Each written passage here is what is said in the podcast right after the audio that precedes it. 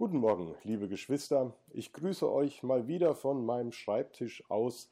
Diesmal hat sich aber die Corona-Infektion tatsächlich bestätigt und ich befinde mich in Isolation. Möchte aber dennoch auf diesem Wege die Predigt halten, die uns auch diese Woche an den Ort führt, an dem wir letzte Woche waren, nämlich in den Palast des Hohen Priesters.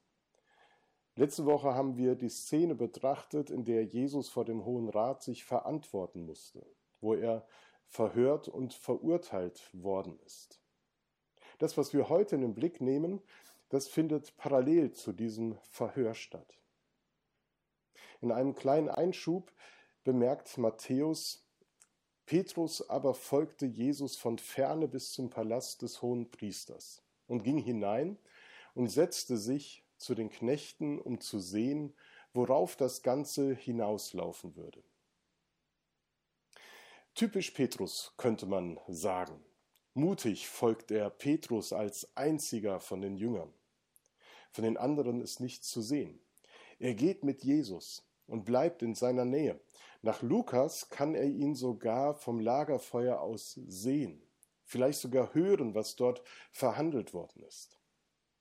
Ja, irgendwie so kennen wir Petrus. Er ist schon immer so ein besonderer Jünger gewesen, eine besondere Marke unter den Zwölfen. Immer in der ersten Reihe, wenn es um was ging, schnell zum Reden und zum Handeln, ein Herz voller Liebe für Jesus und einen großen Glauben an Jesus Christus, den er gewonnen hat an dem Tag ihrer ersten Begegnung, wo er den größten Fang seines Lebens gemacht hat und erkannt hat, dass er ein sündiger Mensch ist, der von Jesus trotzdem angenommen und berufen wird zu einer neuen Lebensberufung. Auf dein Wort hin will ich es wagen, sagte Petrus damals zu Jesus und fährt hinaus auf den See. Die Worte Jesu haben ihn beeindruckt, sie haben den Glauben und das Vertrauen in ihn geweckt. Und immer wieder versucht er dann später, diesen seinen starken Glauben und sein großes Zutrauen in Jesus unter Beweis zu stellen. Er wagt sich auf das Wasser, um Jesus entgegenzugehen. Er verteidigt seinen Herrn bei dessen Gefangennahme und er gibt immer wieder vollmundige Bekenntnisse ab. Eines hat Judith eben schon vorgelesen aus Matthäus 16. An einer anderen Stelle, wo berichtet wird, dass Jesus mit seinen Jüngern im Gespräch war und sie diskutiert haben, da behauptete Petrus, Herr, ich bin bereit, mit dir ins Gefängnis und sogar in den Tod zu gehen. Oder auch kurz vor der Verhaftung von Jesus sagt Petrus noch einmal, wenn sie auch alle Ärgernis an dir nehmen, so will ich doch niemals Ärgernis nehmen an dir. Petrus hatte tatsächlich geglaubt, dass er Jesus auf dessen Weg zum Kreuz hätte folgen können. Er hielt sich für so glaubensstark wie ein Fels in der Brandung und kündigt seine Bereitschaft an, mit Jesus ins Gefängnis, ja sogar mit ihm in den Tod zu gehen. So stellt man sich eigentlich einen vorbildlichen und vor allen Dingen überzeugten Jünger ja vor. Doch während Jesus vor dem Hohen Rat verhört wurde, geschah dann Folgendes. Petrus aber saß draußen im Hof, und es trat eine Magd zu ihm und sprach, Du du warst doch auch mit dem Jesus aus Galiläa. Er leugnete aber vor ihnen allen und sprach, ich weiß nicht, was du sagst.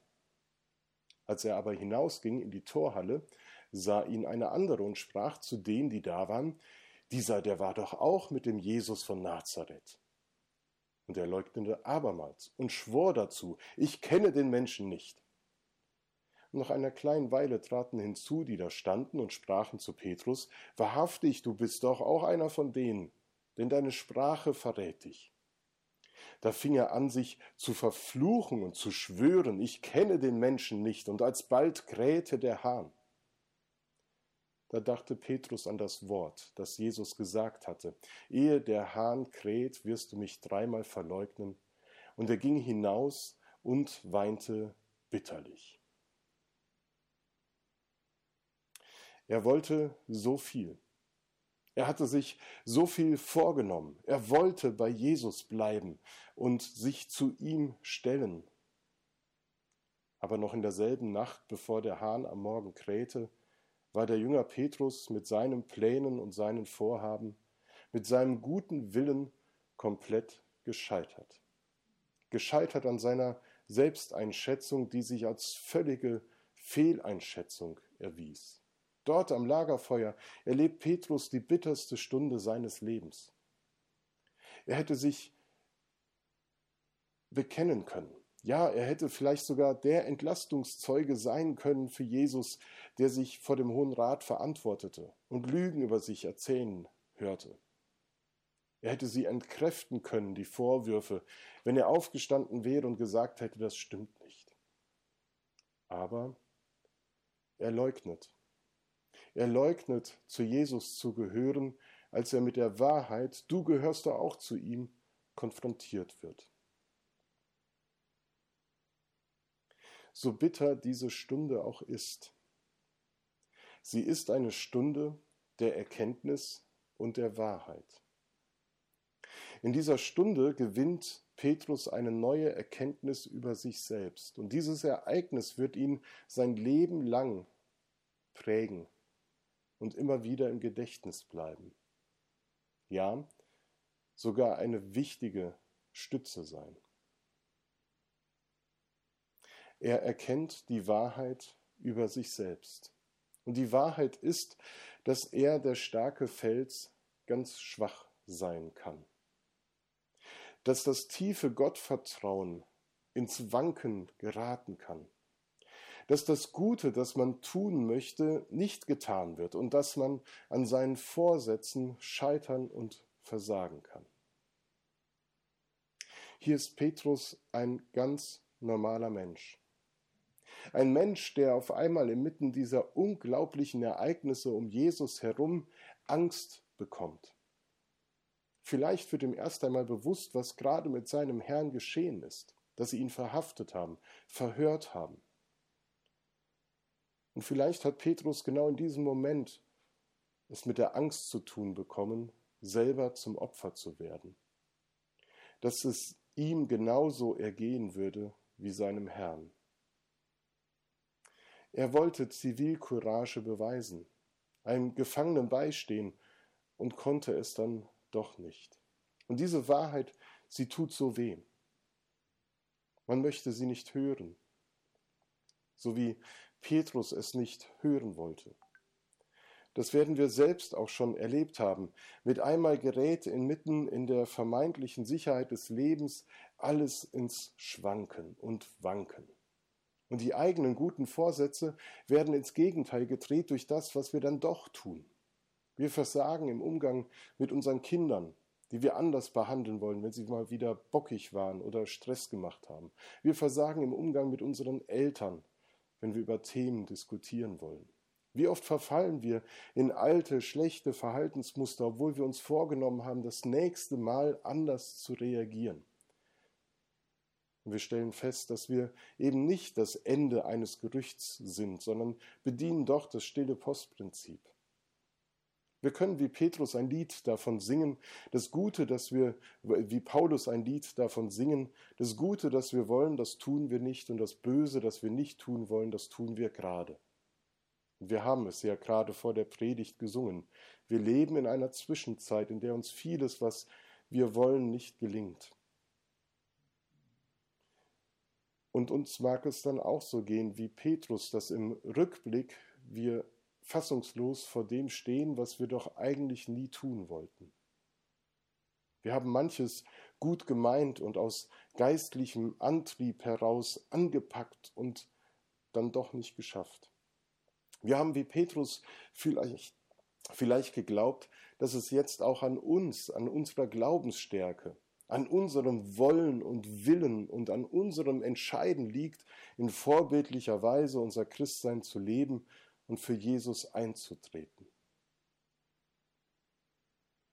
Aber leider werden auch wir auf bittere Momente unseres Glaubens zurückblicken, wo wir uns nicht zu Jesus bekannt haben, wie wir es gerne getan hätten. wo wir ihn vielleicht sogar verleugnet haben und betont haben, ihn nicht zu kennen, nicht dazu zu gehören. Vielleicht waren es bei dir auch andere Gründe, andere Versagenspunkte, die dich dazu geführt haben, wie Petrus bitterlich zu weinen.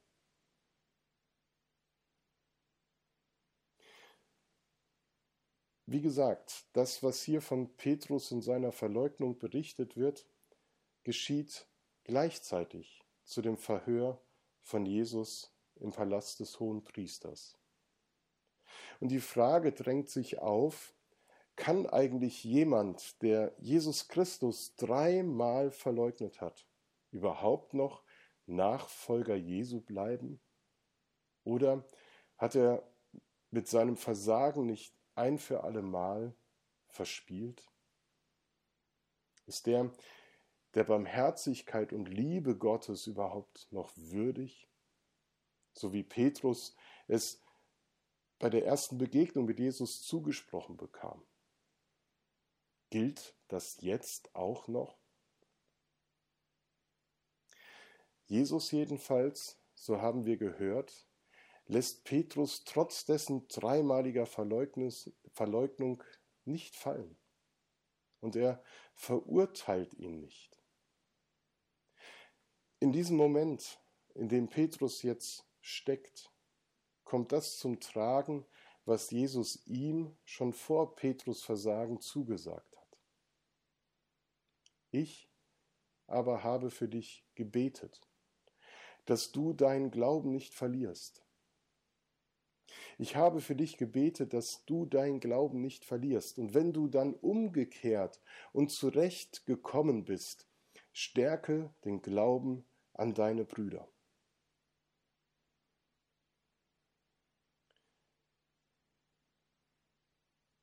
Jesus sagt Petrus diese Worte zu.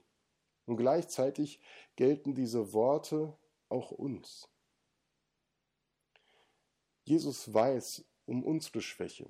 Er kennt die Wahrheit über uns. Er weiß, dass Petrus es nicht schafft. Er weiß, dass Paulus immer wieder darum ringen muss, das Gute zu tun.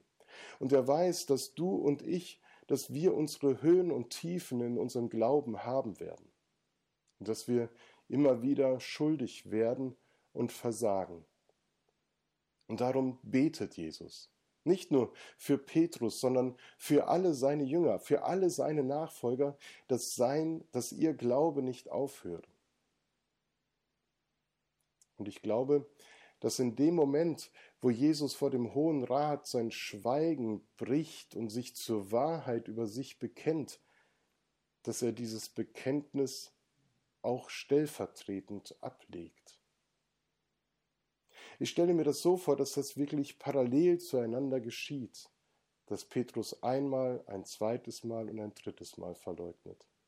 Und vielleicht ist das auch der Moment, als Jesus sagt, ich bin es, ich bin der Christus, ich bin der Sohn Gottes.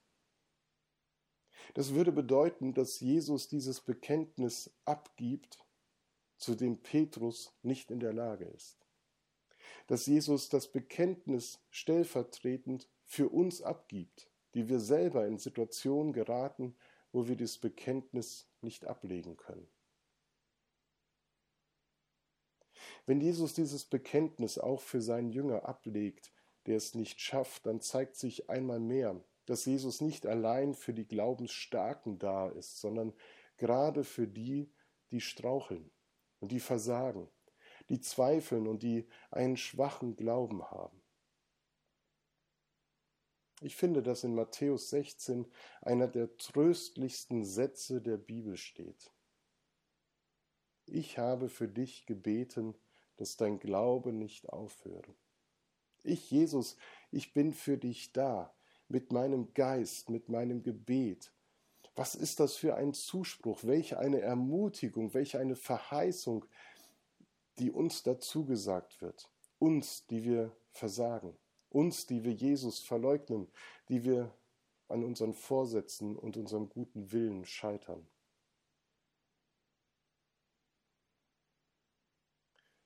Petrus ist stark auf der einen Seite, weil er auf der einen anderen Seite ganz schwach ist. Petrus ist der Fels, ja, der selber stürzt und als ein solch stürzender Fels von Jesus gehalten wird. Es ist nicht nur eine wunderbare Zusage und ein tiefer Trost in den Worten von Jesus, sondern auch ein unglaublicher Auftrag, den er seinem Jünger, der ihn verraten wird, mitgibt.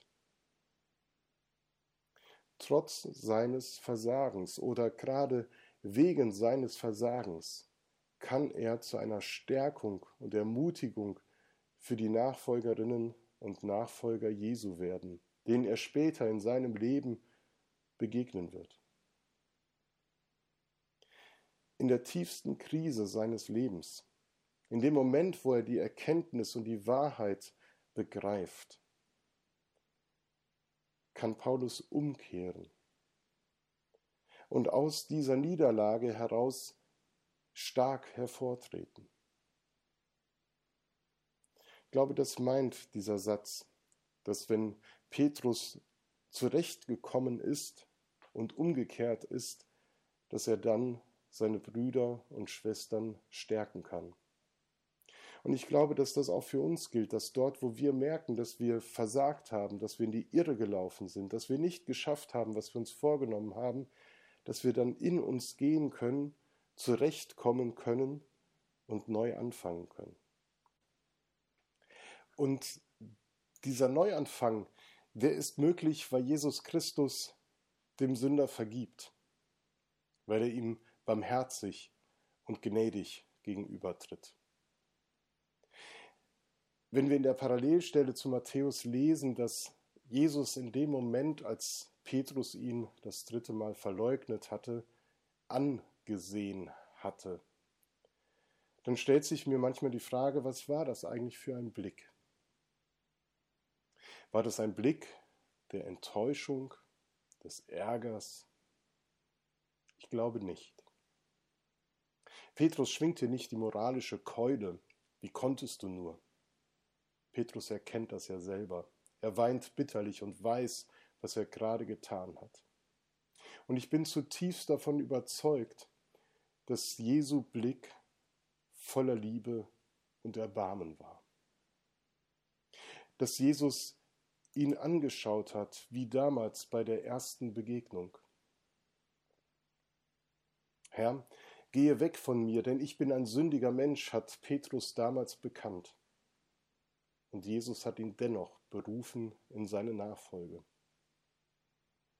Und genau das Gleiche gilt auch jetzt. Und es gilt immer da, wo wir unserer Schuld und unseres Versagens bewusst werden, dass Jesus Christus uns liebevoll anblickt, mit Erbarmen. Jesus Christus empfängt uns mit offenen Armen und er betet für uns. In dem Moment, wo wir versagen, betet Jesus für uns. Er sieht uns. Er kennt die Wahrheit über uns. Und sein Blick ist nicht vorwurfsvoll, verurteilend, sondern voller Liebe und Barmherzigkeit. Denn er bleibt an deiner Seite. Er schämt sich nicht für dich. Er ist treu, auch wenn ich untreu bin. Lasst uns das gemeinsam singen und uns stärken durch weitere Lieder, die jetzt im Anschluss an die Predigt folgen. Amen.